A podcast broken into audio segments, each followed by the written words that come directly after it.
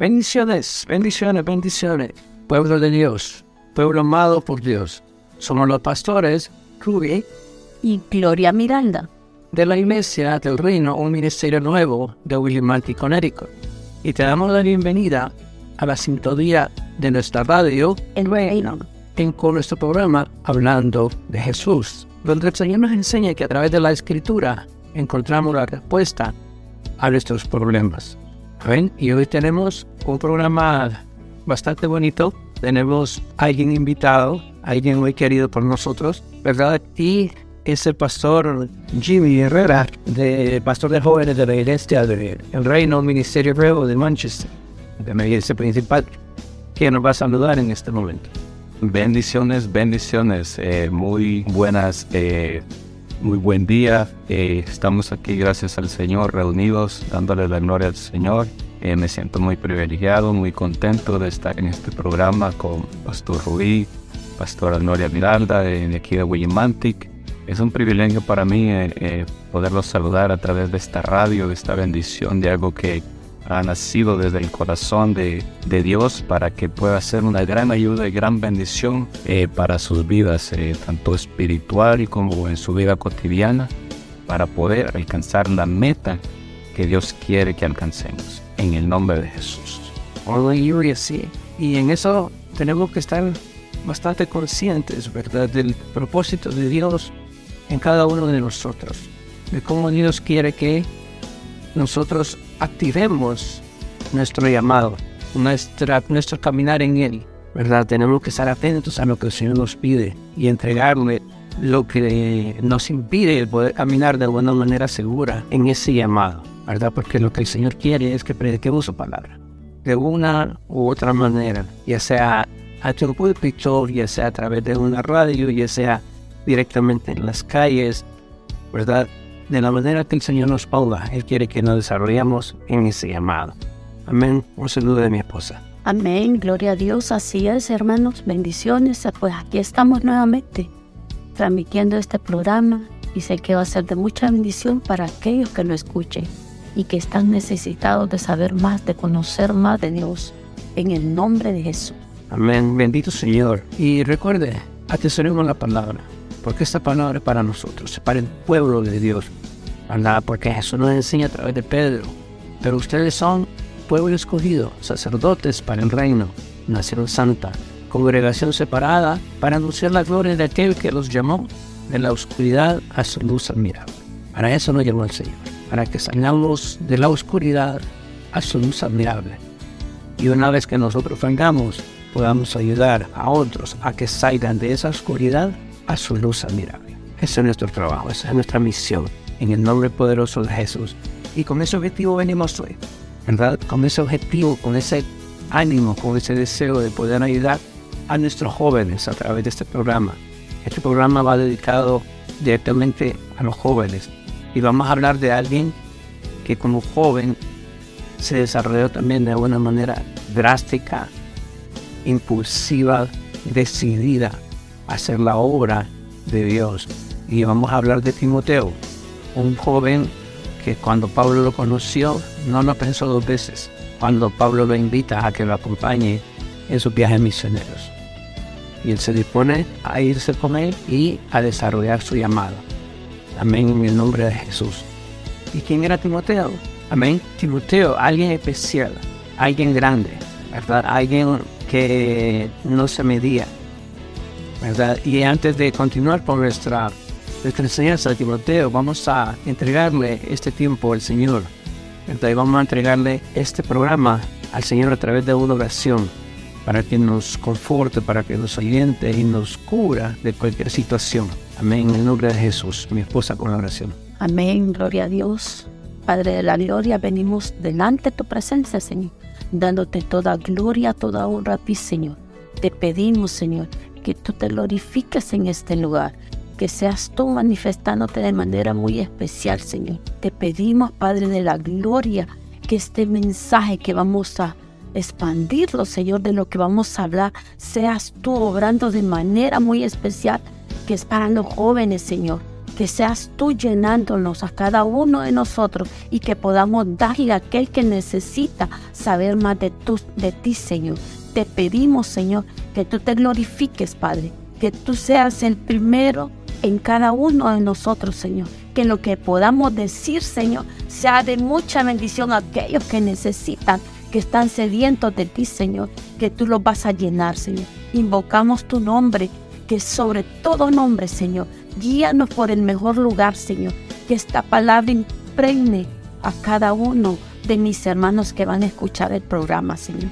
Te damos gracias, te damos honra, porque solo tú te lo mereces, Señor. Sé tú nuestro pronto auxilio, Señor, en aquel que necesita, Señor, saber más de ti, de conocer, Señor, de conocer de ti, Señor.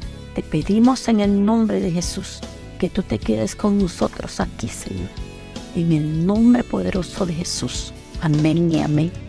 Amén. Gracias, Padre. Gracias por esa bendición. Gracias por cubrirnos.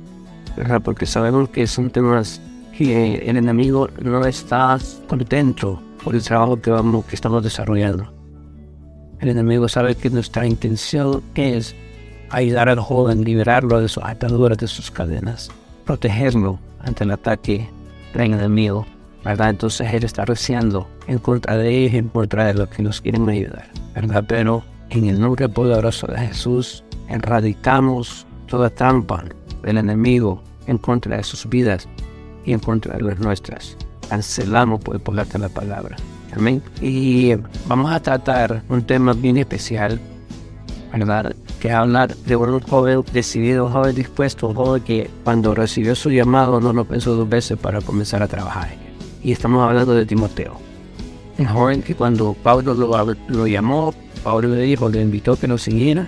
Él sin pensarlo dos veces tomó la decisión y comenzó a desarrollar su trabajo misionero, su trabajo de evangelista en aquel momento, ¿verdad? Y Timoteo significa honrar a Dios. Solo partiendo del nombre usted se da cuenta cuál era el objetivo de Dios en la vida de este joven. ¿Qué es lo que quería lograr Dios a través de la vida de este joven? solo por su nombre predicaba ya la palabra, honrar a Dios. Entonces, él enseñaba a la gente cómo honrar a Dios.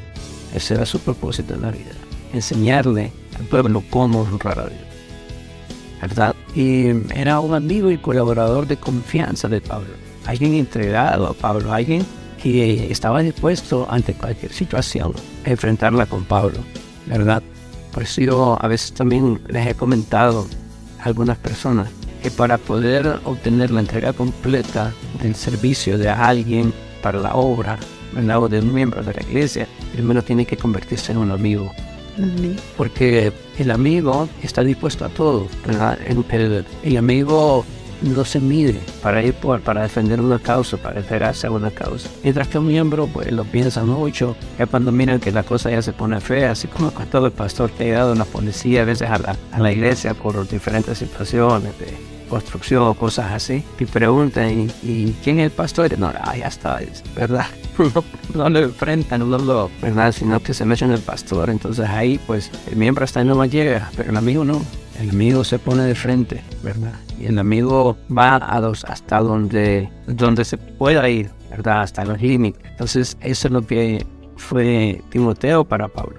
Más que un colaborador, más que un miembro de su grupo, de su iglesia, fue un amigo. Ahora lo menciona en muchas de sus cartas como un hijo amado, ¿verdad? ¿Por qué? Porque eso fue lo que le enseñó el Señor Jesús a Pablo a través de sus enseñanzas en Escritura, a través de lo que habló con los apóstoles. ¿verdad? Porque tal vez no estuvo compartiendo Pablo con Jesús, pero sí eran contemporáneos, eran prácticamente de la misma edad, del mismo tiempo, ¿verdad? Pero no compartió con él por sus diferentes tipos de formación.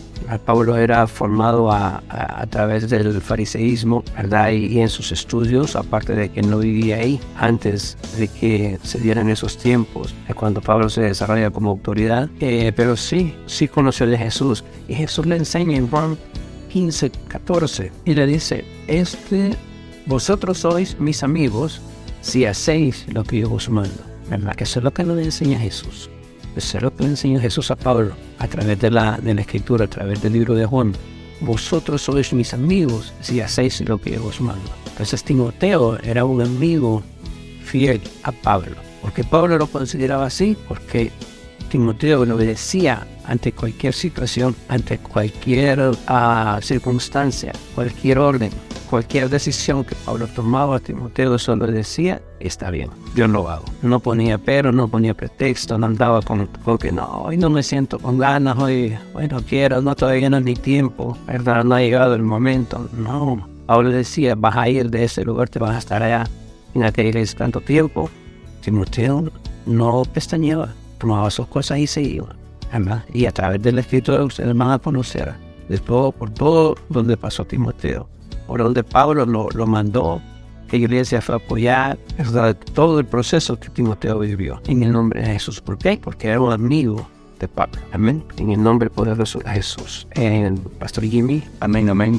Sí, así es. Eh, a mí me, me llama mucho la atención el llamado de Timoteo porque es un joven y hoy en día podemos ver que que los jóvenes eh, poco a poco se va perdiendo el temor a Dios. Ya no hay enseñanzas eh, de los mismos padres hacia el joven. Y hoy en día si el joven se quiere salvar, tiene que dar el, paso enfrente a veces, muchas veces. El joven tiene que, tomar eh, esa decisión radical para poder servirle al Señor llevándose de encuentro a sus propios padres muchas veces. Y algo que yo analizaba era que a Timoteo no le importó eh, las condiciones en las que él pudo estar. Él, vio que un hombre de Dios llegó a la ciudad donde él vivía y decidió seguirlo, así como hizo Pedro, eh, siguió a Jesús, así como hicieron los demás discípulos que siguieron a Jesús. ¿Para qué? Porque sabía que había una, un motivo eh, para seguirlo, sabían que eran hombres de Dios mandados por el mismo Dios para poder salvar al mundo para poder salvar a su ciudad. En este caso, pues Timoteo me imagino que él se entrega por, por servir al Señor y de, de una sola vez pues poder eh, aprender de Pablo para poder llevar ese evangelio hacia, la, hacia sus familias, hacia, hacia la gente que él ama, porque joven, yo te, yo te digo ahí en esta hora que muchas veces tal vez tú vas a decir que no lo quieres hacer por ti, pero yo te digo en esta hora, hazlo por lo menos por tu familia y por la generación que está delante de ti. Vas a encontrar eh, un motivo para, ser, para servirle al Señor cuando pienses que en ti va a haber una generación eh, diferente a, a las generaciones que vivimos hoy en día. Amén en el nombre de Jesús. Aleluya. Amén. Así es, hermanos eh, meditaba ahorita que nosotros podemos ver que, que Timoteo fue un joven y, y, que se entregó, que no puso obstáculos. Pero ¿cuál fue el motivo? Que él fue guiado desde pequeño, por, dice por su mamá y por su abuela, que ellos ella desde pequeño lo, lo introducieron a leer la Biblia, a escuchar. Eso es lo que a él lo motivó. Y como dice el hermano, muchas veces el pueblo, ahorita, el diario vivir, a quien está reciendo fuerte es al joven, porque el enemigo lo que no quiere es que el joven se prepare, se levante y le crea a Dios. El enemigo está reciendo fuerte porque son la promesa del futuro. Y por eso el enemigo trata de evadir al que, al que el joven se mete en Dios. Y si nos vamos, como dice en la palabra, Timoteo no, no escatimó buscar a Dios, pero él ya tenía un principio. Entonces, ¿qué nos queda como padres? Es involucrar a los hijos al conocimiento de Dios. Cuando venimos a Dios tenemos que involucrar a los hijos también, para que los hijos empiecen a ver la verdad, cómo el Señor nos va guiando, cómo el Señor nos va enseñando a instruir a los hijos en los caminos del Señor, para que miren que afuera está tremendo. Y lo que no queremos es que nuestros hijos vivan lo que nosotros vivimos, sino que ellos sean mejor que nosotros, que ellos nos pasen las situaciones, que ellos no vivan lo que nosotros vivimos, sino que ellos vivan una vida mejor que quizás la que nosotros vivimos. Eso es lo que el Señor nos pide, que, invoquemos a nuestros hijos, que nos metamos al redil de Dios para que ellos nos pasen las situaciones. No es fácil meter al hijo cuando el hijo ya ha conocido un poco el mundo. No es fácil, pero para Dios no es imposible sacarlo y traerlo al redil de Dios y cambiarle las vestiduras, cambiarle los pensamientos. Eso es lo que nos pide el Señor como padres, siempre meter a los hijos, siempre traerlos. El hijo que está afuera y el papá esté en los caminos del Señor, crea que va a haber un tiempo donde el Señor se lo va a traer de nuevo al redil. crea que el Señor le está dando un tiempo, que conozca y que mire todo lo malo que hay en el mundo, porque el enemigo lo que quiere es arreciar con los jóvenes. Y nosotros como padres, no dejar de, traerlo al redil de Dios, no dejarlo ahí. Tenemos que ser ejemplo. Yo siempre digo, nosotros como padres somos el espejo de nuestros hijos. Si tu hijo te mira que tú estás tambaleando para buscar a Dios, en lo que el, hijo está viendo, que tú no estás metido en el reino de Dios. Pero si tu hijo te mira que tú estás perseverando cada día, buscando más la presencia de Dios, sos un ejemplo vivo, Padre, para tu hijo. Y el mismo hijo va a decir, yo me estoy equivocando. Voy a empezar a ver lo que mis padres están haciendo. Y lo están haciendo por una mejor vida para mí. Entonces, como padres, nosotros somos un ejemplo. Porque si nos vamos a la palabra, dice de que su mamá y su abuela lo encaminaron a que conociera de Dios. Le encaminaron que la fe, le metieron fe de que con Dios iban a salir victoriosos. Eso es lo que nos queda a nosotros, meter a nuestros hijos al redil de Dios para que el enemigo no lo, no lo abata afuera. Si ya ha conocido el mundo, pues despacito lo vamos a ir metiendo, porque créanmelo, que nosotros queremos traer al hijo a fuerza. No, tenemos que darle amor al hijo, porque muchas veces el hijo anda buscando amor afuera y ahí es donde el enemigo lo trae a meterle perversidad. ¿Por qué? Porque a veces el, hijo necesita amor y como padres queremos llevar al hijo a fuerza y con maltratos, con, con engaños. Es mejor ser libres hablarle con la verdad al hijo para que el hijo salga de la oscuridad que el enemigo le ha puesto en su mente. Amén, en el nombre de Jesús. Amén. Y esa es la clave. Como padres nosotros tenemos que siempre estar ahí atentos, pendientes de cómo se van desarrollando nuestros hijos, para protegernos del enemigo, porque el enemigo entra sutilmente. No nos damos cuenta cuando los, nuestros hijos están sufriendo la persecución o el ataque del diablo o la tentación del diablo. Y ellos inocentemente caen porque no conocen, no saben cómo defenderse. Entonces ahí está nuestro trabajo, saber cómo llevarlos, así como, como lo mencionó mi esposa, así como le enseñó su, su madre y su abuela, le enseñaba a Timoteo desde pequeño las escrituras. Y lo vamos a leer en 2 de Timoteo 1.5 dice, trayendo a la memoria la fe no fingida que hay en ti, la cual habitó primero en tu abuela Loida y en tu madre Eunice y estoy seguro que en ti también, ¿verdad? O sea, la fe no fingida, sino una fe verdadera, una fe real, una fe a lo que él aprendió de su madre y de su abuela, una fe en la ley, en los mandamientos, en lo que Dios ordena que se haga. En esa fe se desarrolló él, ¿verdad? Y no era fingida, no era que, que no, solo para que me miren y voy a la iglesia, pero después me voy a ir a hacer mis, mis cositas, no, era una fe verdadera, una fe con aquel temor de que si con solo de pensar en, hacer alguna actitud negativa contra Dios, el saber que eso traía castigo, a él mismo le, le, en su mente, decía, no, esto no puede ser. Eso es lo que se tiene que llegar a lograr en nuestros hijos. Ese temor a Dios así, firme, ¿verdad? De que Él está viendo, de que Él está pendiente de cada una de nuestras situaciones, de cada una de las situaciones que viven ellos desarrollar en ellos esa fe de que Dios los protege, ¿verdad? De que Dios está pendiente de una actitud negativa como también de cosas positivas, ¿verdad? Para corregirlo cuando esté actuando negativamente y para alentarlo cuando esté actuando positivamente.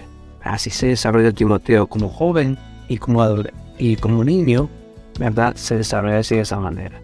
Comienza el temor a Dios, ¿verdad? Y en 2 de Timoteo 3:15 dice, y que desde la niñez has sabido las, sagradas escrituras, las cuales te pueden hacer sabio para la salvación por la fe que es en Cristo Jesús. Pablo le está recalcando a Timoteo, le está, le está trayendo memoria cómo fue formado, ¿verdad? Y que toda esa enseñanza que recibió de niño, ahora es cuando se viene a aplicar con mayor firmeza, con mayor fuerza, ¿verdad? Ahora ya como, como joven adulto, comienza a trabajar en, su ministerio.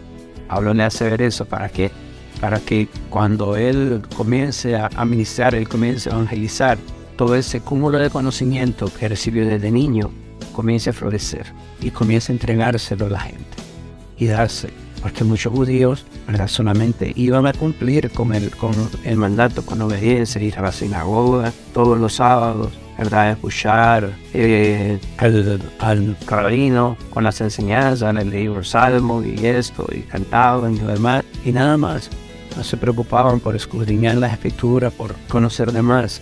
Se llevaban esas actividades normales llevaban a esos hijos a esas actividades, actividades normales, ¿verdad? La pesca, por ejemplo, el, la siembra, ¿verdad? El, el, ganado. Entonces no se desarrollaban así dentro de las escrituras, pero Timoteo sí, ¿verdad? Porque dice, y que desde la niñez ha sabido las sagradas escrituras, las cuales te pueden hacer sabio para la salvación por la fe que es en Cristo Jesús. Se nos recalca Pablo y le dice, ese conocimiento te puede hacer sabio para la salvación por la fe que es en Cristo Jesús. O sea, la sabiduría que nosotros recibimos entre Dios, el conocimiento que nosotros recibimos entre Dios, ¿verdad? ¿Para qué?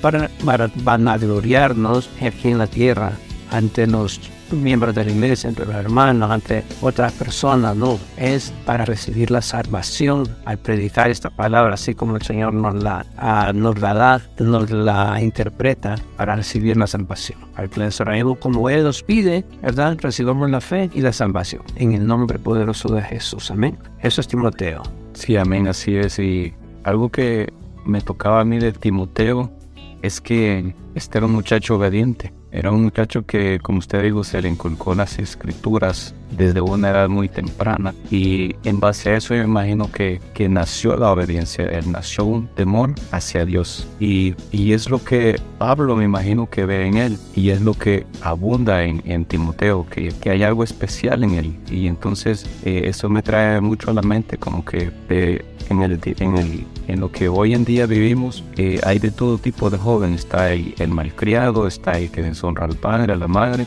amén, pero todo viene por un principio. Como decía usted, me tocaba que el nombre de Timoteo dice que tiene un significado en Dios, honrar a Dios. Honrar a Dios. Entonces, eh, muchas veces hasta eso tiene que ver, hasta los nombres que le vamos a poner a nuestros hijos.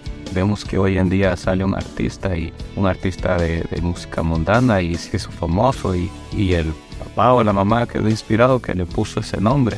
Y entonces espiritualmente ahí eh, está como pactando a, a, algo negativo a ese, a ese niño.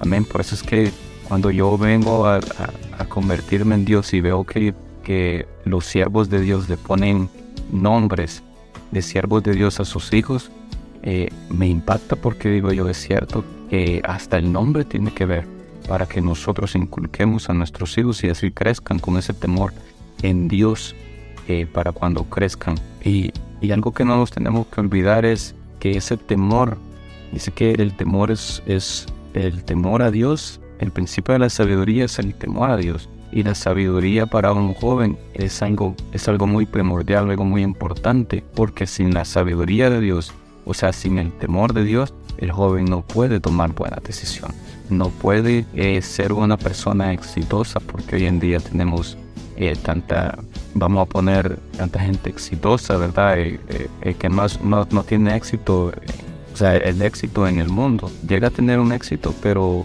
son personas vacías, amén. Son personas que no, no son llenas de Dios y cuando tienes el amor de Dios, cuando has caminado con el amor de Dios, cuando has caminado con el temor de Dios como joven, llegas hasta tu matrimonio y lo ves como una bendición grande de Dios. Dice la Biblia que Dios bendice y no añade tristeza alguna. Entonces para un joven poder alcanzar esa bendición completa en Dios, tiene que haber un temor de Dios. Tiene que haber un cambio eh, eh, muy, muy radical en él. Amén. En el nombre de Jesús. Amén. Así es, hermanos. Es que no es fácil para el joven, ¿verdad? Nosotros podemos, como madre, sabemos qué situaciones pasan cuando fuimos jóvenes.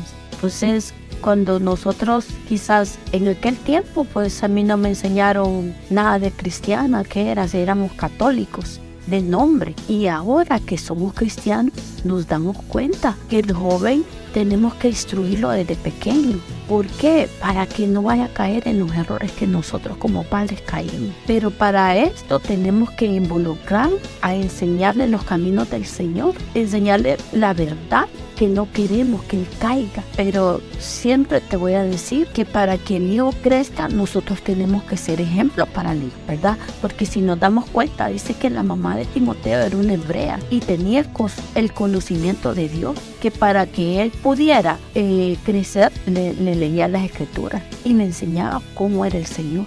Entonces, ¿qué nos queda a nosotros como padres? Es involucrar a los hijos. El temor lo vamos a tener nosotros, no haciéndole miedo al hijo, sino enseñarle lo que al Señor no le gusta, de que él haga. Enseñarle que, que, que Dios ha sido bueno. Enseñarle lo bueno que ha sido el Señor con nosotros, como padres. Y que por medio de nosotros, Él va a alcanzar también la misericordia que Dios tuvo con nosotros involucrar al hijo en los caminos del Señor, si lo, si lo vemos desde pequeño, el hijo va, va captando, va captando. Cuando nosotros traemos a nuestros hijos pequeños a una temprana edad a la iglesia, él se va acostumbrando a tener las costumbres de nosotros, a, a, ver, a santificarse cada día y a ir viendo lo que no le agrada al Señor ir viendo cómo nosotros le cantamos a Dios, cómo nosotros adoramos al Señor. Entonces el Hijo va aprendiendo de nosotros. Ir a la iglesia, no lo vamos a hacer rutinario, sino que cada día que el, que el Hijo vaya viendo cómo Dios quiere llevarlo al mejor lugar, al mejor camino. Entonces, pero nosotros ya siempre de la mano del Señor. Que el Señor nos dé la sabiduría para poder guiar a nuestros hijos a los caminos del Señor. Porque eso es lo que hizo la mamá de Timoteo. Lo guió, si nos vamos, dice que el papá era griego, que el papá no era cristiano. Aquí está hablando de la mamá y de su abuela. Entonces, nosotros como, como padres tenemos que ver que si los dos, si la pareja busca a Dios, el hijo va a ir viendo el ejemplo en ellos. Entonces nosotros tenemos que darnos cuenta que somos una pieza importante para nuestros hijos. Si Dios nos hizo padres, Él nos va a dar la capacidad de llevarlos al mejor camino. ¿Cuál va a ser el mejor camino? Guiarlo a que conozca de Dios, ¿verdad? Porque el mundo, si nosotros conocimos el mundo antes y metimos a los hijos al mundo y ahora lo queremos traer a Dios, tenemos que tener la sabiduría de Dios para volverlo admitir al redil de Dios, decirle que no es bueno. Quizás nosotros, nuestros padres, no nos enseñaron eso, ¿verdad? De, lo malo. Y ahora que el mundo está tan contaminado, tan peligroso que está, que solo metidos en Dios nos vamos a dar cuenta que hay una misericordia que el Señor tuvo con nosotros, que la alcanzamos a tiempo, que quizás nuestra familia ya pereció porque el enemigo la ració antes. Pero si nosotros tenemos todavía de traer a nuestros hijos al redil de Dios, podemos hacerlo, hermano. Podemos traer a nuestros hijos pidiéndole a Dios sabiduría, pidiéndole a Dios que nos enseñe cómo traerlo a Dios. Si el hijo todavía anda afuera, tenemos que darle amor a ese hijo. Tenemos que ser mujeres sabias para poderlo apacentar y traerlo al redil de Dios. Quizás Timoteo no pasó esta situación porque él fue criado en los caminos del Señor desde pequeño. No conoció mundo y fue un joven dispuesto. Dice que amaba a Dios. Dice que él se entregó, que esa fe lo trajo más y más al conocimiento de Dios. Bendito sea el Señor porque quizás su madre fue la que, que indujo a, a, que este joven conociera desde pequeño. Quizás no pudimos ser nosotros esas mujeres, pero ahora que conocemos de Dios, tenemos que meter a nuestros hijos al redil de Dios. Va a ser con paciencia, que Dios nos dé esa paciencia y que Dios nos capacite para poder meter también a nuestros hijos, a nuestra familia, a nuestros hermanos, a los seres que más amamos, que no han conocido de Dios. Hay que meterlos al redil de Dios. Amén. En el nombre de Jesús. Amén, así es, ¿verdad? Y, ir con esa seguridad de que entre más nos esforcemos nosotros, entre más nos entreguemos a Dios nosotros, más nos involucremos en lo que el Señor nos pide, más con más seguridad van a caminar los hijos, los hijos en, en buscar de Dios, ¿verdad? Porque están viendo un ejemplo, están viendo una imagen así. Pero si nosotros estamos tambaleando entre el sí y el no, entre entro o no entro, entre avanzo y no avanzo, nuestros hijos ven esa inseguridad. Entonces ahí, ahí entra aquella cuestión de que no hay firmeza, no miran una firmeza. Entonces eso nos hace flaquear a ellos y dicen, mi mami es así, mi papi es así. A mí, ¿por qué me exige? O sea, se sienten y de repente tienen razón porque ¿cómo se le va a seguir a alguien que no mira un ejemplo claro de cómo hacer las cosas? Si quien lo dirige no lo está haciendo bien.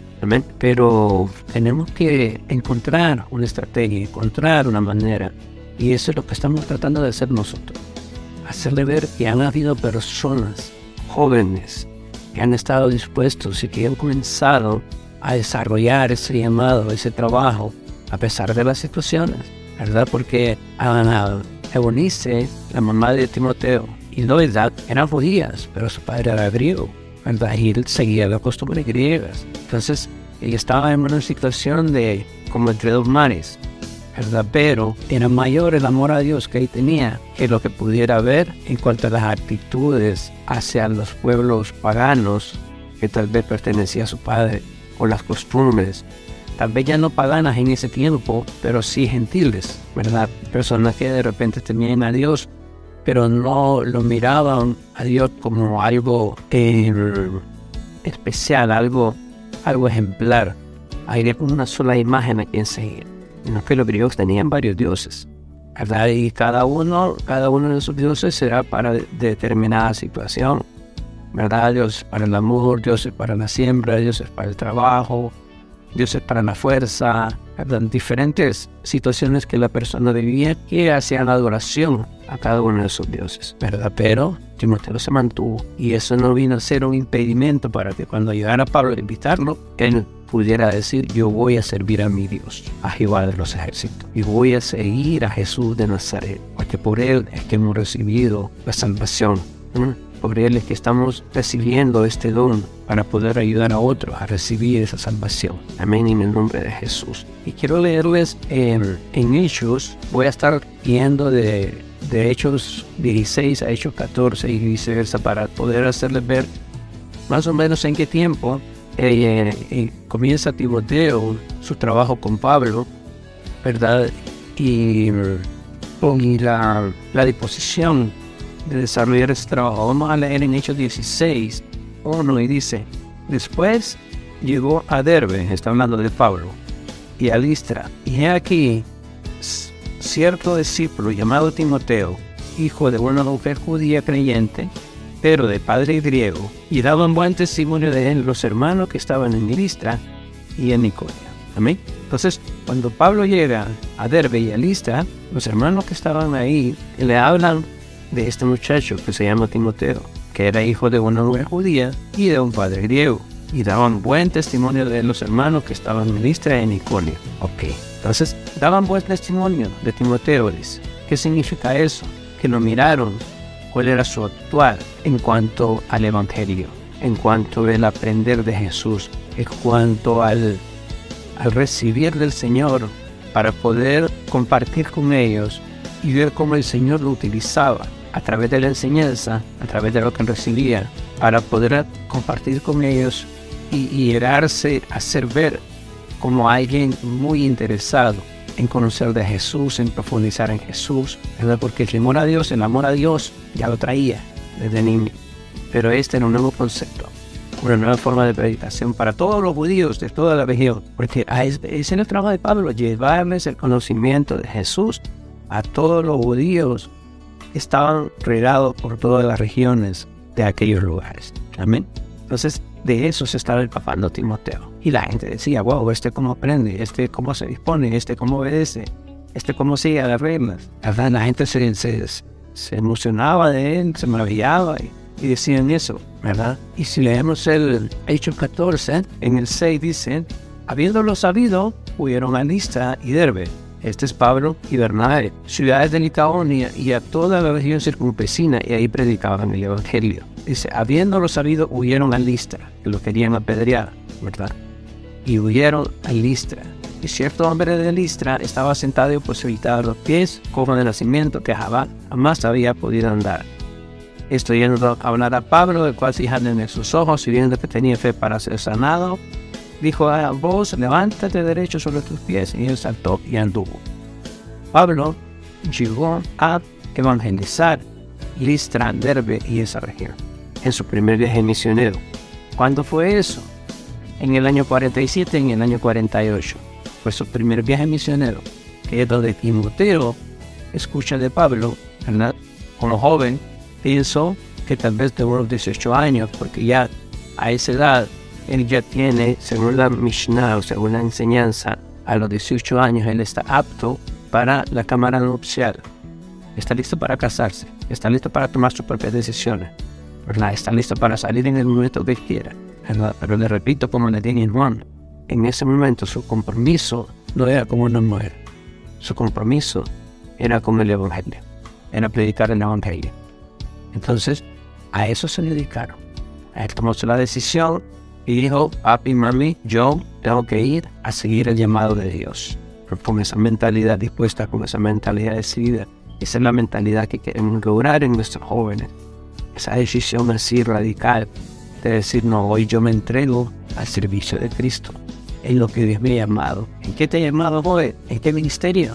¿En el evangelismo? ¿En el pastorado? ¿En la música?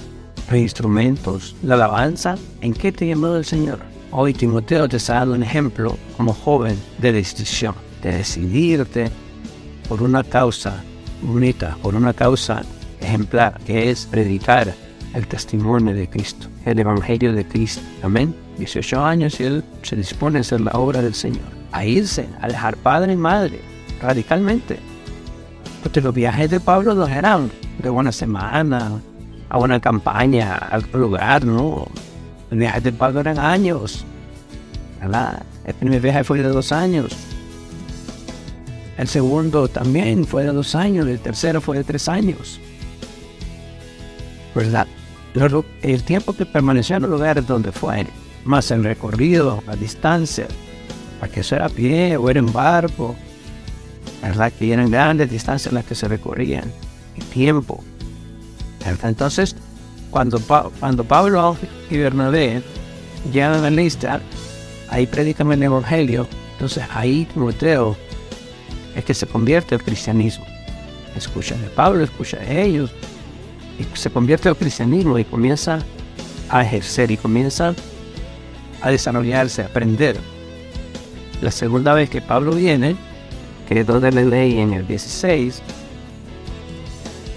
cuando llega de nuevo a Derby a Listra, me hablan de, cierto discípulo que se llama Timoteo, que es de buena mujer judía, hijo de buena mujer judía y padre griego. Y los hermanos de aquel lugar, de aquella iglesia que estaba ahí, daban buen testimonio de él. ¿Verdad? Entonces, Pablo al escuchar eso, dijo, bueno, este joven le miro con el, el deseo de desarrollarse en su ministerio. ¿Verdad? es un sentir especial que como pastor o como líder le siente al joven, ¿verdad? Cuando mira aquella motivación, mira aquella, el, el contestar, contestarse dudas, el querer aprender, mira aquel joven, aquella, aquellas cosas, entonces este es como que se le mira que quiere profundizar en Dios. Entonces Pablo vio aquello Pablo dice en el 3, quiso Pablo que éste fuese con él y tomándole se circuncidó por causa de los judíos que venían a aquellos lugares, porque todos sabían que su padre era griego. ¿verdad? Como ley judía, eh, todo judío que más que todo se va a desarrollarse en una autoridad o por una en una a un don o una capacidad que el Señor le ha dado, tiene que cumplir todas las leyes judías que se exigen. Y en el caso, en este caso principal, la, circuncisión era muy importante porque él iba a representar judíos, él iba a hablar ante judíos, entonces tenía que estar cumpliendo las leyes judías, ¿verdad?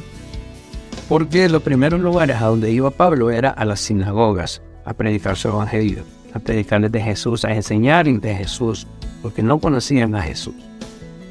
¿verdad? Conocían las leyes farisaicas, conocían a Dios a través de las leyes de Moisés, ¿verdad? A lo, que le mandó Abraham hacer, pero no conocían el, nuevo mover que era Jesucristo, que era el Evangelio de Jesús. A eso iba Pablo. Y para eso necesitaba a Timoteo y a todos los que iba reclutando.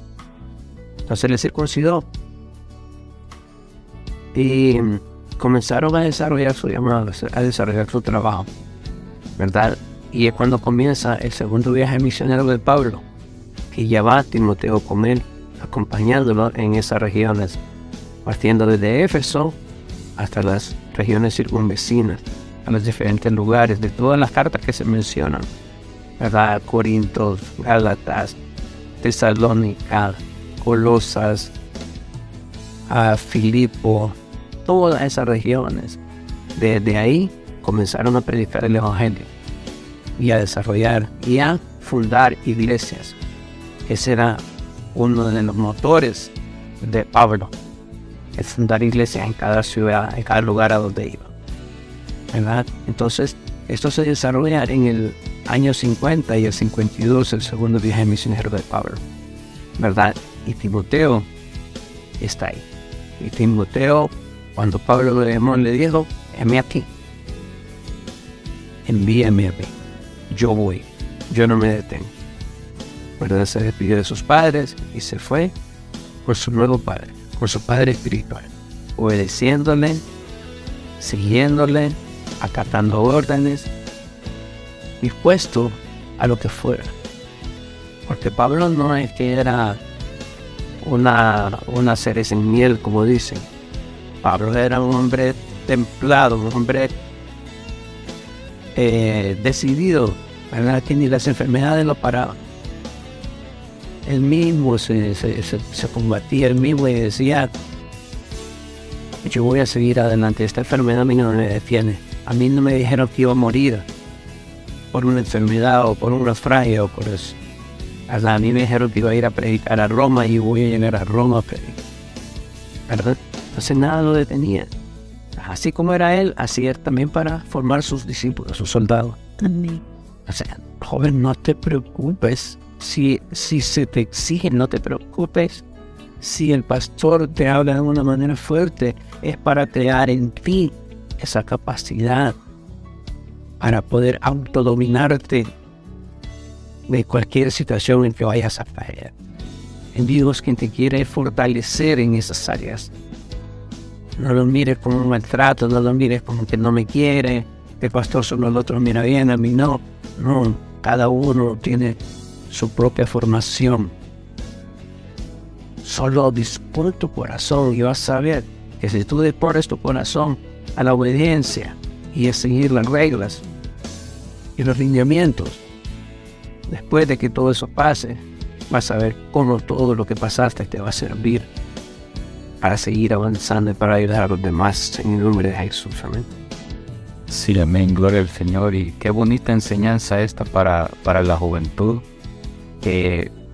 Y mire que a mí me, tocaba algo que, que, es muy, muy difícil a veces para el joven, porque eh, dice aquí en, en Primera de Corintios 10, eh, hasta el último versículo, amén el 33, las últimas palabras, la, que está escrito ahí dice, sed imitadores de mí, así como yo de Cristo. Eso es lo que decía Pablo y, y muchas veces los jóvenes eh, no queremos imitar a nadie.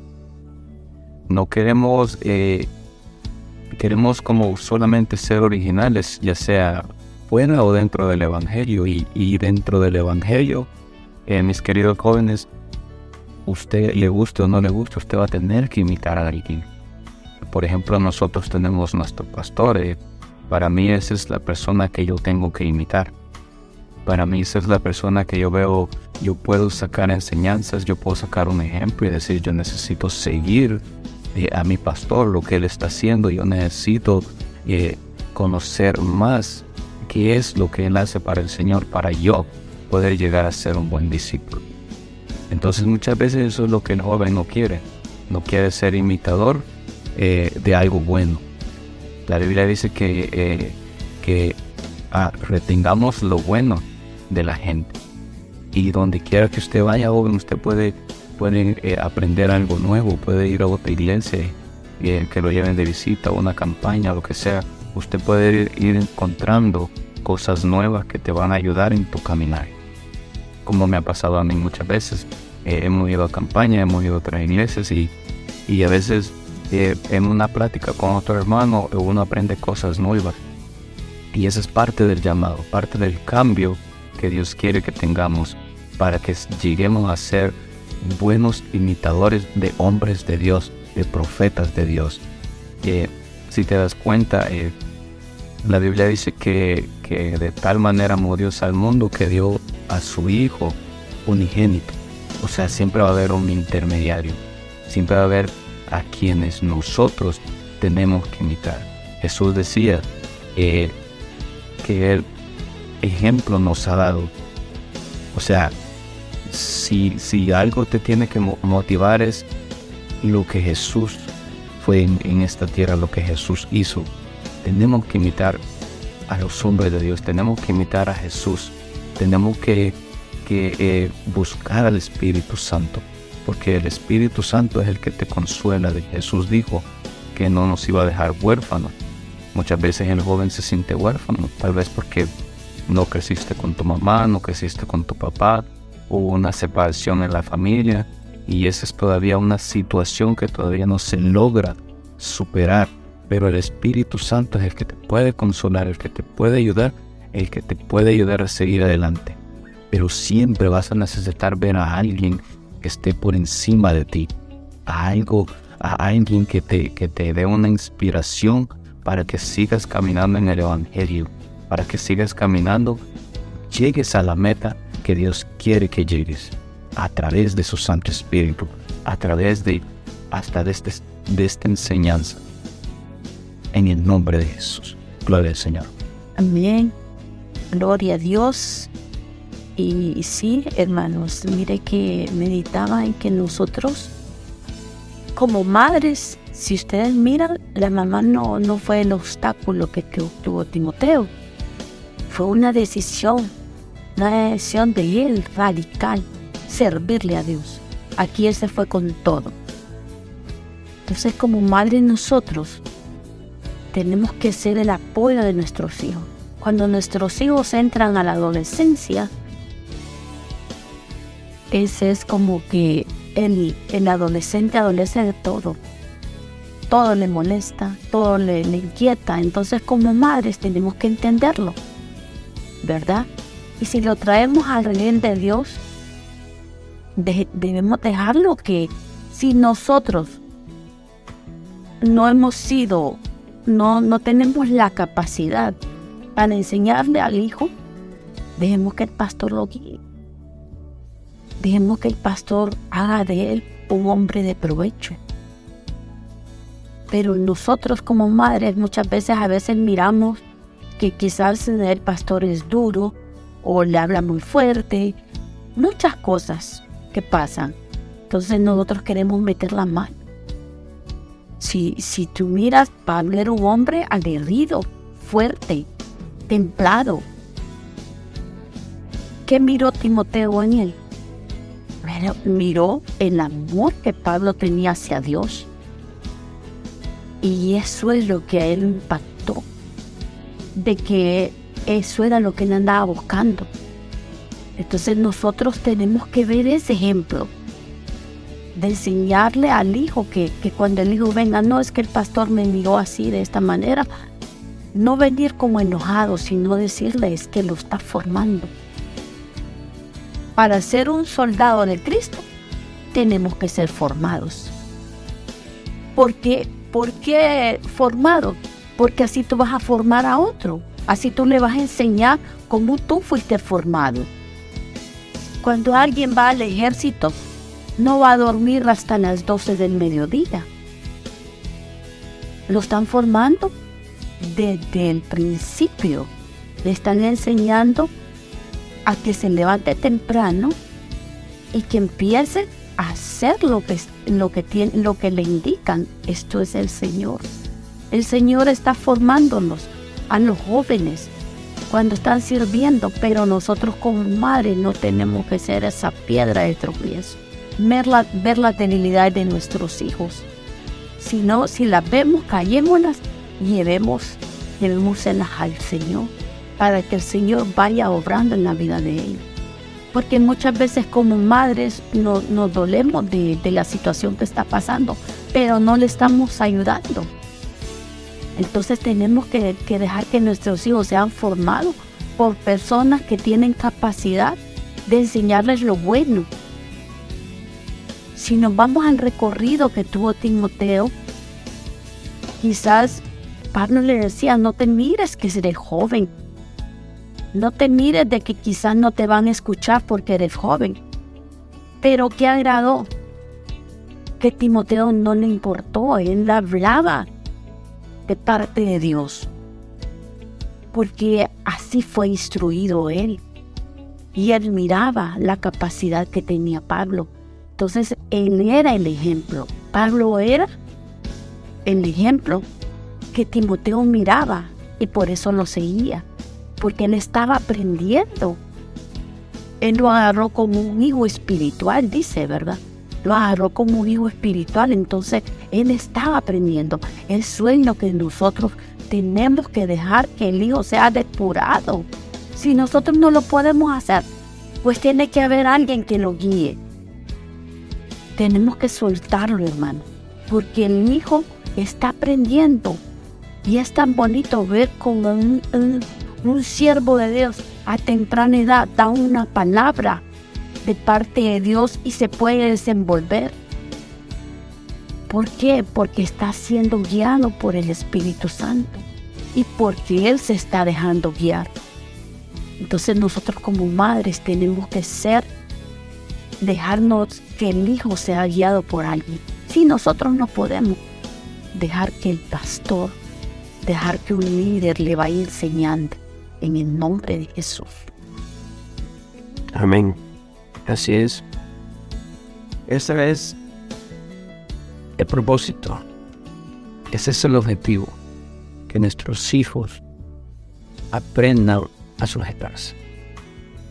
Si nosotros no pudimos enseñarles sujeción por diferentes circunstancias, ahora que estamos en Cristo, tenemos que permitir y tenemos que apoyar esa enseñanza a través del pastor a nuestros hijos. Esa sujeción de cómo ellos puedan aprender a sujetarse a alguien para poder ser dirigidos de una manera correcta. En el nombre de Jesús, amén. Como padres, como dice mi esposa, hay que alentarlos, ¿verdad? Si pasó una situación, no, que mira que pastor me, me dijo esto, así, me trató fuerte, me, me habló muy duro y esto y lo otro. Entonces, usted no tiene que ponerse del lado de los conceptos que el enemigo quiere venir a poner en el joven. No, usted tiene que tener la sabiduría y saber explicarle, ¿verdad? Que no lo tome así, que es para su propia formación, que es para su propio bien. Que en todo momento, en cualquier actividad, para poder aprender algo, tiene que aprender con regaños, con dureza, con palabras fuertes. Porque un jefe, si usted está haciendo malo, no va a venir a decirle, no, mire, niñito, no lo haga así porque eso no está bien, me va a arruinar mi máquina. Oh, el jefe va a venir y le va a decir, hijo de lo demás, y está arreglando mi máquina, hacer las cosas bien, yo te enseñé cómo hacerlo, y empieza a la verdad, en lo secular. Ahora, en lo espiritual, en lo cristiano, se habla con firmeza, con dureza, pero con respeto, ¿verdad? Porque sabemos que el objetivo es hacerlo crecer en la fe, para que desarrolle su llamado. Entonces, Padre, no nos interpongamos, interpongamos a ese trabajo. ¿verdad? Se lo decimos con experiencia, porque nosotros tuvimos nuestros hijos y nuestros hijos se desarrollaron y crecieron en el Evangelio. ¿Verdad? Entonces, pasaron situaciones, pasaron pruebas, ahí están y siguen esforzándose. En el nombre poderoso de Jesús. ¿Verdad? Y Timoteo, la persona sí, un joven así, ¿verdad? Que no andaba con, con respuestas fuertes o respuestas negativas. Pero igual que me trata así porque me decís esto, no, no. Timoteo solamente obedecía. Ah, y decía, yo sigo adelante. Y esa entrega, y esa decisión, y esa obediencia, y ese respeto es lo que lo lleva a poder crecer y poder llegar a otros niveles. Por ejemplo, si leemos en Primera de Timoteo, en Peno, dice, Pablo, apóstol de Jesucristo, por mandamiento de Dios nuestro Salvador, y del Señor Jesucristo nuestra esperanza. A Timoteo, verdadero hijo en la fe. O sea, le está escribiendo la primera carta a Timoteo, ¿verdad? Y dice, gracia y misericordia y paz de Dios nuestro Padre y de Cristo Jesús nuestro Señor. Y dice el 3, como te rogué que te quedases en Éfeso cuando fui a Macedonia, para que mandases a alguno que no enseñen diferente doctrina, y presten atención a fábulas y genealogías interminables, que acarrean disputas más bien que edificación de Dios, que es por fe. Así te encargo Entonces, ¿qué está pasando aquí? Pablo dice en el 3, ¿cómo te rogué que te quedases en Éfeso cuando fui a Macedonia para que mandases a alguno que no enseñe diferente doctrina? Pablo lo está comisionando o está haciendo ver que Pablo lo comisionó a Timoteo que se quedase en la iglesia de Éfeso. ¿Haciendo qué? Sentado en, la banca, escuchando las predicaciones de, los que estaban ahí.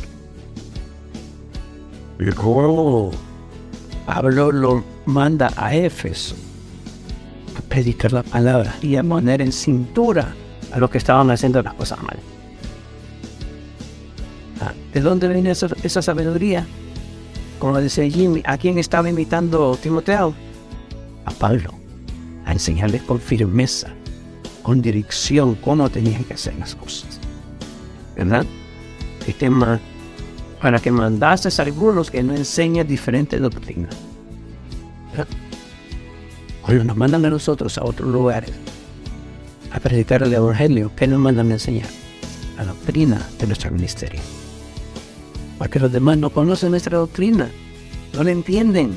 Es difícil para ellos verse de alguna manera diferente, aún como cristianos. Ese era el objetivo de, de Timoteo, ese era el trabajo de Timoteo. Pero ¿por qué llegó a eso? Por su entrega, por su decisión, por su obediencia, por su respeto, por su amor al pastor, a la iglesia y a la obra y a Jesús. Por eso es que llega a lograr todo esto. Llega a este nivel ya como un pastor prácticamente. Pasó de ser evangelista, de andar predicando el evangelio, ¿verdad? El apóstol era Pablo y era un evangelista que llevaba la voz, ¿verdad? Y exhortaba a la gente para que gustaran a Dios nuevamente a través de Jesucristo. Ahora ya Timoteo viene a trabajar como pastor. Claro, apoyando a los pastores que ya estaban comisionados ahí. ¿Verdad? Porque ya Pablo tenía a, un par de pastores, a Priscila y Aquila, que en su momento vamos a hablar de ellos. Entonces, Timoteo llega a apoyar con la orden que Pablo le da. Amén. Entonces, joven, tú puedes llegar a este nivel. Tú puedes pasar de ese nivel donde estás. Ese tiene que ser tu objetivo. Someterte al proceso para que pases al otro nivel. Siempre va a haber otro nivel. Siempre. ¿verdad? A medida que vamos aprendiendo y conociendo de Dios y, entregándonos a lo que nos piden, desarrollando su trabajo, siempre va a haber otro nivel. Logramos avanzar y crecer en este, el Señor nos pide más, nos exige más, nos demanda más. Y así podemos crecer. Y Él nos va llenando cada día más. No tienes que disponer tu corazón tiene que decir, Señor, yo estoy dispuesto. Estoy dispuesto a obedecer y a escuchar y a seguir el llamado y a, y a entender por qué estoy siendo formado así. Amén. Y a tener esa capacidad. Este es uno de los pasos más de Timoteo. Llegar a ser pastor de la iglesia de Éfeso. Amén. En el nombre de Jesús. Amén, gloria al Señor. Y, y qué lindo eh, eh, que, que la, la, audiencia esté escuchando, esté abriendo su corazón para, para aprender más sobre Timoteo. Amén. Y algo que, que me venía ahorita a mi mente, a mi corazón, es que también hay jóvenes que, que ya, ya están casados y tienen sus hijos. Amén. Y, em, y tal vez han deseado el servir un poco más al Señor y tal vez se sienten atados muchas veces porque eh, la rutina con la familia, el trabajo, eh, no pueden hacer mucho por el Señor, pero, pero yo eh, me ponía a analizar ese, ese, esa situación y y yo pienso que, que pidiéndole al Señor, el Señor te puede abrir las puertas necesarias para que tú tengas más tiempo de dedicarle al Señor, para que tú verdaderamente puedas tener ese encuentro que tú has deseado, porque muchas veces, eh, por ejemplo, yo hablo de mi experiencia, ¿verdad? Yo soy eh, padre de familia, soy esposo y tengo muchas cosas a mi cargo. Entonces yo a veces le pregunto al Señor, ¿cómo puedo yo generar más tiempo para servirle al Señor, para, para, para poder ser más ese imitador, ser más ese Timoteo, ser más ese hombre entregado, para que cuando me digan ve a tal lugar, yo no ponga de, de pretexto o a la familia o, a las, o a las responsabilidades que el mismo Dios me ha dado. Amén. Entonces necesitamos esforzándonos un poco más para que el Señor abra esas puertas, para que tengamos más tiempo para servir al Señor. Amén. Y la Biblia nos dice que, que Jesús dijo que el que quiera ser mi discípulo, amén, que tome su propia cruz y me siga. Amén. Él dijo también que nadie puede ser su discípulo si no está dispuesto a negarse a sí mismo. O sea que muchas veces vas a pasar eh, eh, tribulaciones por tal vez por tu propia familia, tu propia familia te va a decir, eh, pero no me estás dedicando tiempo a mí, a, tus hijos, a, tu esposa, a tu matrimonio. Pero déjame decirte que la base de tu matrimonio es Cristo Jesús. Y Él siempre te va a dar la, siempre te va a honrar, siempre y cuando tú busques primeramente eh, la base en Cristo Jesús. Eh, como te decía, depende del hambre que usted tenga para servirle al Señor. Pero si usted solamente se enfoca en su familia, en su casa, y Dios te va a cubrir, pero si en realidad le quieres servir al Señor como pastor, como, como un líder, como un Timoteo, como alguien dedicado, como alguien que quiere imitar, quiere seguir a Jesús, tenés que buscar, tenés que tener esa hambre y tenés que buscar saciarte de Dios para que el Señor te abra las puertas y diga, bueno, este es un siervo que me sirve mucho en, en la obra, en la vida, ¿verdad? Y, Él te va a abrir las puertas para que puedas eh, encontrar ese camino hacia el pastorado o hacia el liderazgo o hacia lo que tú estás buscando, en el nombre de Jesús. Amén, así es. Y servirle a Dios es lo más bonito. Servirle al Señor es lo más bonito que hay hermanos, yo te puedo decir de que cuando nosotros comenzamos, eh, hacíamos lecturas en la casa con mi esposo y mis hijos. Les enseñábamos también porque nosotros siempre nos conocíamos de Dios. Cuando entramos a los caminos del Señor, involucramos a nuestros hijos al reino de Dios. Tenemos que ser el apoyo de nuestros hijos en los momentos que, que el enemigo, porque nosotros como padres los guiamos al Señor, les enseñamos, pero ¿qué de las escuelas? La contaminación está en el mundo, está fuera de nosotros, de la casa. Entonces, ¿qué tenemos que enseñarle al hijo? El tener cuidado de sus amistades, de lo que hablan. como padres tenemos que ser padres y tenemos que ser amigos de nuestros hijos. Para que el enemigo, el, ser amigo es como cuando el, tu hijo tiene toda la confianza y te cuenta qué está pasando afuera, qué le pasó en la escuela, que no vayas a venir tú y, enojado le grites o, o, qué sé yo, tantas cosas como uno de, de mamá que es cuidadoso y miedoso. Entonces, si tú eres la amiga de tu hijo o amiga de tu hija, a tener la confianza de decirte qué está pasando y pedir el discernimiento a Dios para que Él te ayude a que tu hijo no va a caer en la garra del enemigo. Eso es lo que nos pide el Señor, ser esos amigos. ¿Por qué? Porque el mundo está contaminado. Y cuando tú eres amiga, el hijo no va a tener miedo de contarte todo. Las inseguridades, las cosas que está pasando. Te va a tener esa confianza de contarte como tú te sientas con tu hijo y le dices cómo te fue en la escuela.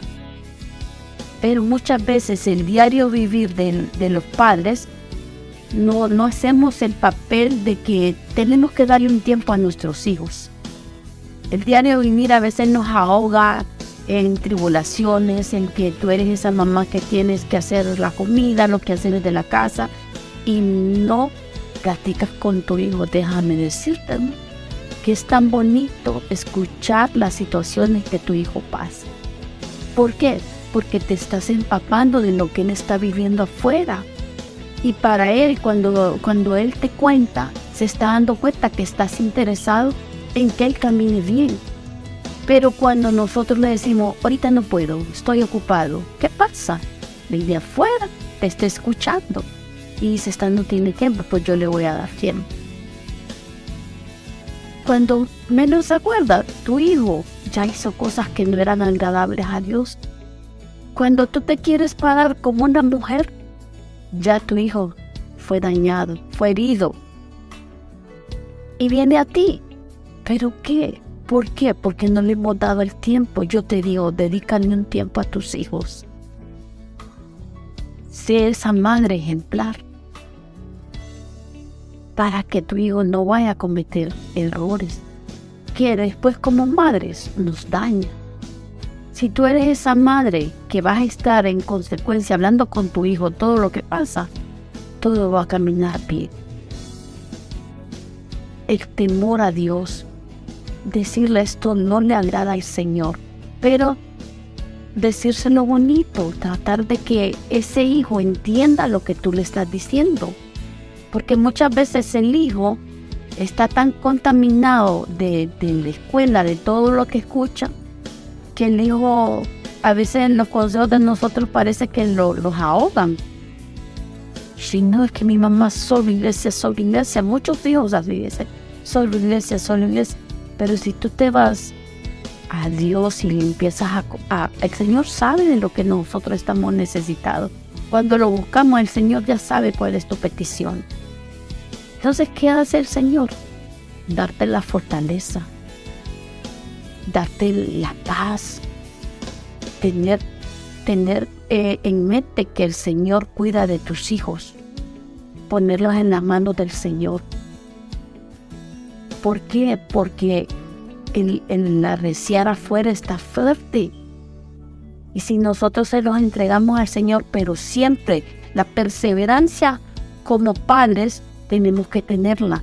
Ser perseverantes, buscar cada día al Señor, ser constancia. La constancia te va a llegar a, a ser esa mujer amiga de tu hijo, a que tu hijo no tenga temores, a que tu hijo no tenga miedos al fracaso, sino ser una mujer templada y decirle, lo va a pasar, porque a veces el hijo es cristiano y no cuenta en la escuela, porque tiene miedo a que lo cohiban, tiene miedo a que lo acusen.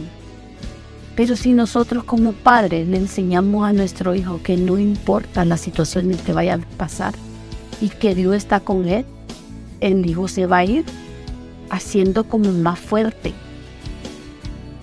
Pero si nosotros como padres nos, cohibimos, nos cohibimos de hablar con nuestros hijos, el enemigo está listo para meterle todo. Yo te lo digo, el joven es necesario ayudarlo, apoyarlo, apoyarlo en la iglesia. Si tu hijo ya está en la iglesia, tú tienes que ser el apoyo. Tú tienes que ser el apoyo para que él crezca espiritualmente, para que le sirva a Dios. ¿Por qué Timoteo no pasó tantas cosas? Porque él se metió en lleno. Se metió en lleno a servirle a Dios. Su mente quizás no tenía tiempo para el mundo. Él estaba más entregado en servirle a Dios, en aprender más de Dios y para dar. Era un joven dadivoso, era un joven que tenía virtudes. ¿Cuál era su característica? Era la fe. Era que él daba de lo que él había aprendido. Y eso es lo que el, hijo tiene que aprender. A escudriñar la palabra, a leer. Que quizás no va a ser que se va a aprender un versículo, pero el mismo Dios le va a ir dando la sabiduría, el mismo Dios le va a ir lo voy a ir capacitando según él vaya aprendiendo. Amén, en el nombre de Jesús. Amén. Sí, gracias Señor. Gracias por esta bendición, por estas palabras que, que nos has revelado. Amén, porque es de suma importancia para nuestros hijos. Porque por ello es que estamos nosotros esforzándonos, siendo ejemplos, para seguir adelante. Amén. Atesoro esta palabra, Padre. Atesoro esta palabra, joven, hijo. Porque así es como el Señor quiere llegar a ti. Quiere que mires los ejemplos del trabajo que Él ha hecho en otros jóvenes, como en este caso en Timoteo, el trabajo que Él hizo en Timoteo, de cómo lo preparó, cómo lo capacitó y cómo él se desarrolló en su llamado y lo que logró. Porque imagínense tantos logros con el evangelismo, con el pastorado, ¿verdad? y posteriormente nos vamos a dar cuenta que más logros llegó a alcanzar.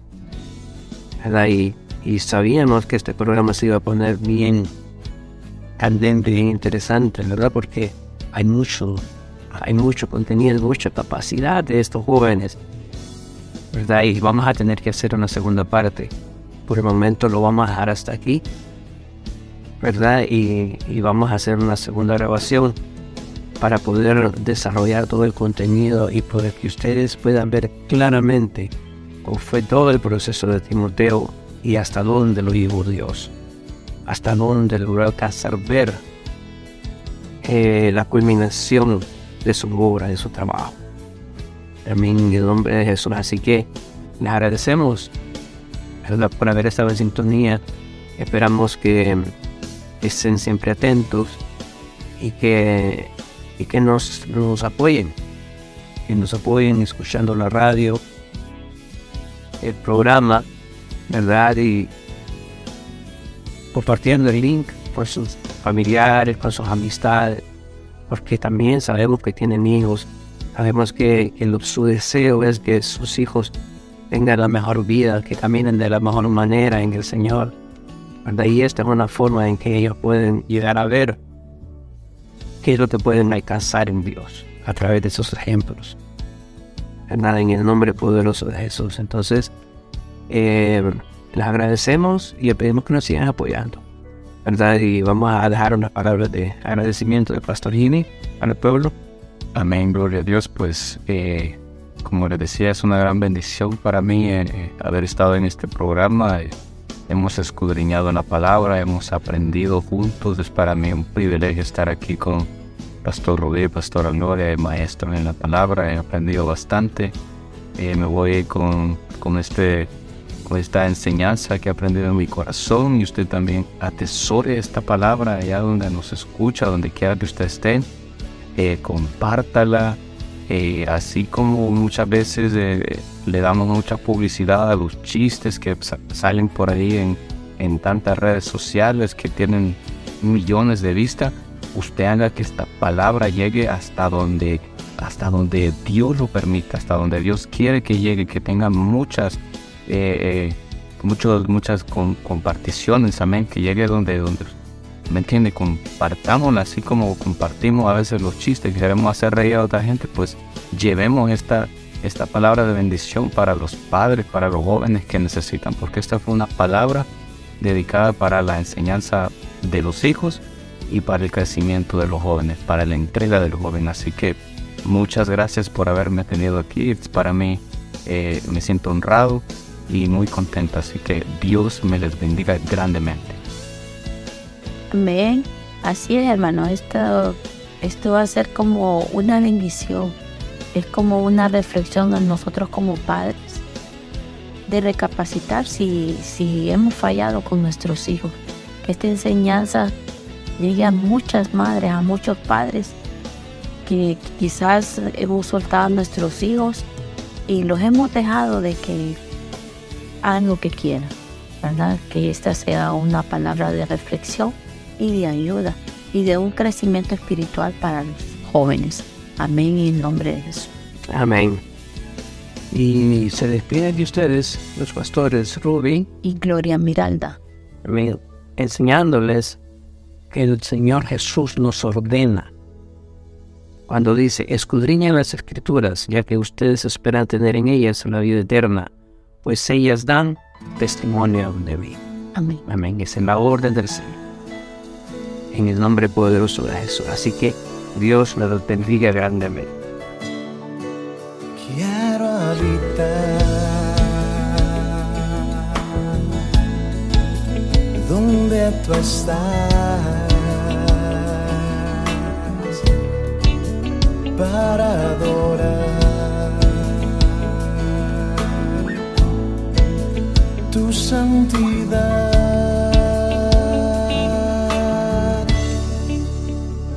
En tus atrios, mi Dios, prefiero estar.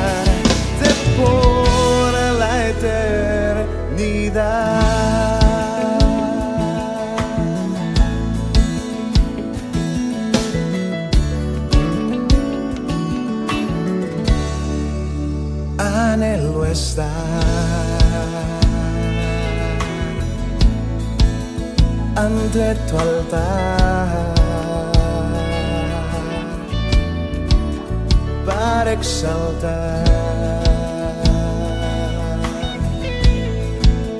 tu majestad.